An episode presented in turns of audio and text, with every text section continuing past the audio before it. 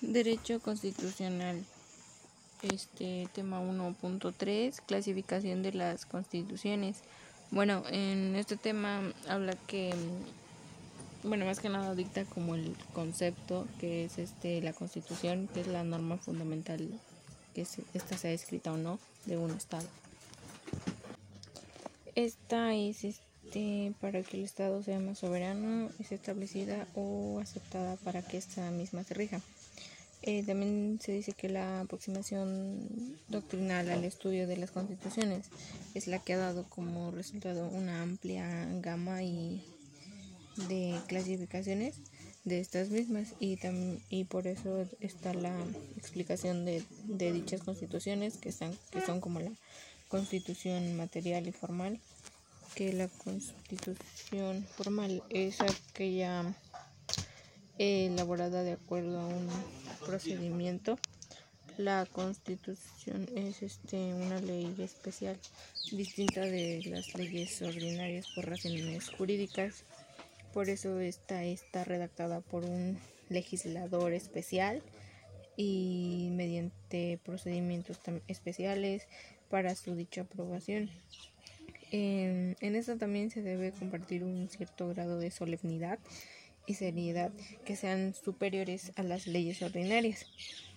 Em, también esta constitución establece la jerarquía de todas las normas que pueden producirse y quienes puedan bueno quienes puedan producirlas y quienes puedan este producirse y quienes puedan producirlas eh, en consecuencia de esto pues todas las normas jurídicas de un ordenamiento obtendrán este una su validez en la medida en la que hayan sido hechas, como se dice en la Constitución y por quien se haya dicho. Y la Constitución material es aquella que es este integra es aquella que integra la normatividad jurídica y la normalidad reflejando este la realidad. Las concepciones materiales de la Constitución surgen por el agotamiento de las concepciones formales, ya que todo derecho constitucional que no, no tiene en cuenta las realidades políticas acaba por carecer de virtualidad explicativa e interpretativa. También está la constitución escrita y no escrita en donde dice que la constitución escrita es aquella formulada en un documento por una autoridad competente, como por ejemplo está lo que es la constitución política de Italia y de Bolivia. Respecto a la constitución no escrita, o también llamada consuetud, consuetudinaria, que es aquella que no no está ordenada en un solo texto, que también sería nombrado como, bueno, es nombrada como unicodificadas. Y por ejemplo está la Constitución Política de Nueva Zelanda y la de Reino Unido.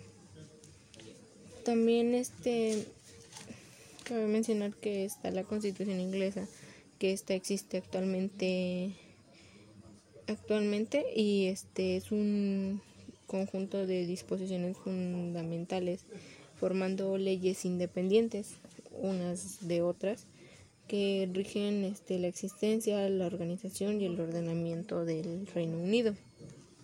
Está lo que es este, la constitución flexible y rígida, que la constitución flexible es de aquella que puede ser reformada a través de una ley ordinaria. Esta permite adaptarla a la realidad aunque lleva al caos jurídico.